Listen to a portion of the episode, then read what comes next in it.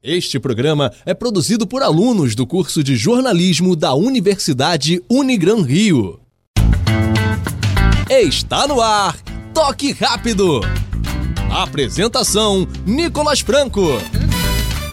Boa tarde, está no ar o Toque Rápido, a sua mais nova mesa redonda da Rádio Serra Verde 98,7 FM, em parceria com a Unigran Rio.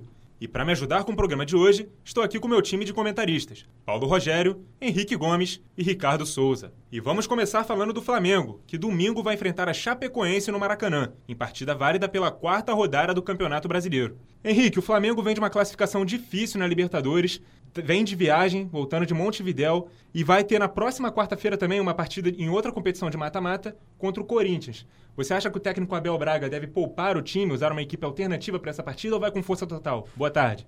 Fala, Nicolas. O Flamengo deve entrar com o time reserva sim, poupando é, para o jogo contra o Corinthians, como você disse. Depois de o time titular ter viajado para o Uruguai no jogo de Montevideo, deve ter sido cansativo toda essa viagem, todo o jogo ainda. O Flamengo vai ter a volta de Rodolfo, que se machucou antes do jogo contra o São Paulo, mas deve jogar titular agora nesse jogo contra a Chapecoense. É, falando sobre um, um pouco sobre o jogo, acho que o Flamengo deveria ir com o time titular sim, porque mesmo é, garantindo a classificação na Libertadores foi com empate, não foi com a vitória, não convenceu. Mesmo o time tendo sido melhor, não acertou as chances que teve teve. E agora contra a Chapecoense, tem que aproveitar essa chance que está jogando em casa, que tem um time mais forte para garantir os três pontos para conseguir ter uma boa classificação no Campeonato Brasileiro até o final do campeonato. Eu acho que deveria estar jogando com os jogadores titulares, mas eu entendo ele estar poupando para jogo na Copa do Brasil contra o Corinthians. É, eu já discordo um pouco de você, Henrique, porque o jogo contra o Corinthians é um jogo mais difícil, ao meu ver, até porque o Flamengo joga fora de casa contra o Corinthians.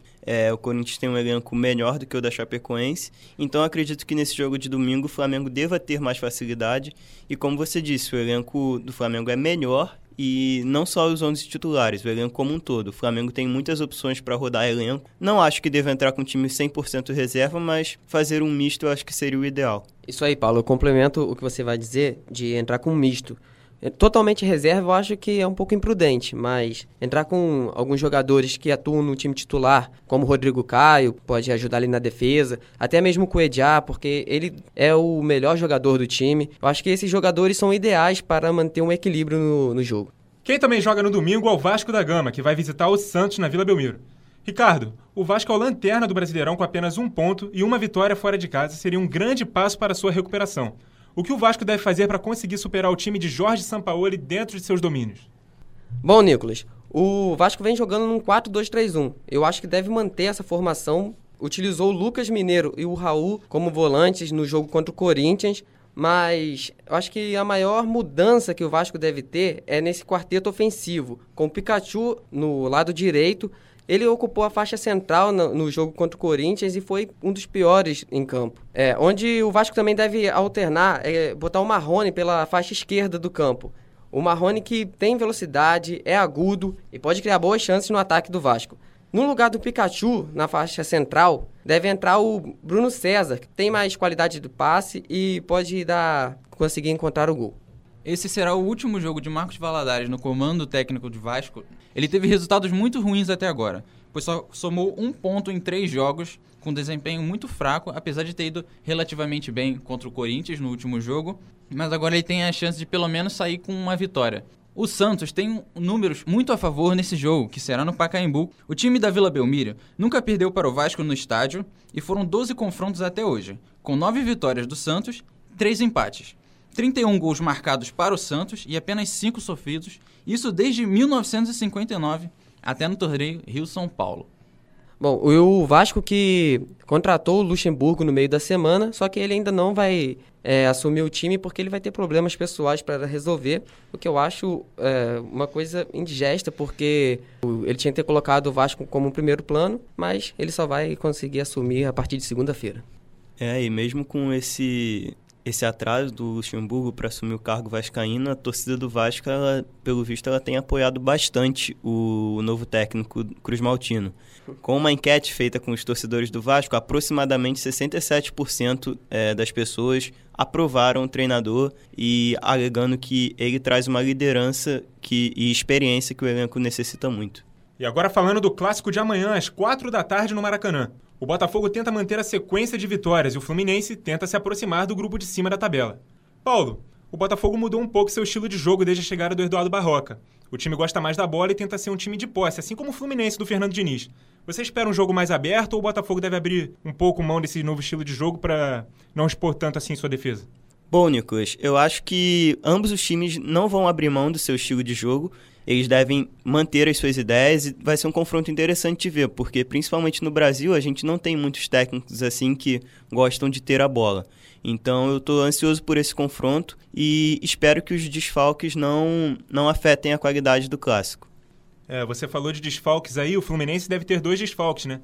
O Bruno Silva e o Ayrton se lesionaram durante a semana. Ambos são ex-jogadores do Botafogo. Quem devem ser os substitutos para essas posições de volante? É, primeiramente, a gente tem que ressaltar a volta do Ganso, né, que já voltou a treinar, já foi liberado pelo departamento médico. Então, muito provavelmente, ele vai entrar no lugar de um desses dois, ou Ayrton ou Bruno Silva.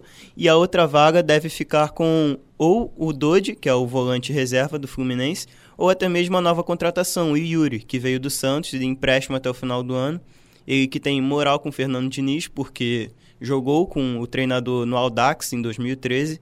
Então, o Fernando Diniz pode acabar dando um voto de confiança nesse, nessa nova contratação para atuar ali no centro. E o Botafogo, Paulo, tem algum desfalque para esse jogo ou vai com o time completo?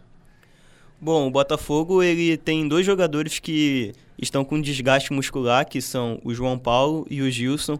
O Gilson que atuou na última rodada como titular. Caso ele não jogue, deve entrar o garoto Jonathan, lateral esquerdo, que vem fazendo boas partidas, é, fez um campeonato carioca muito bom e me parece muito seguro.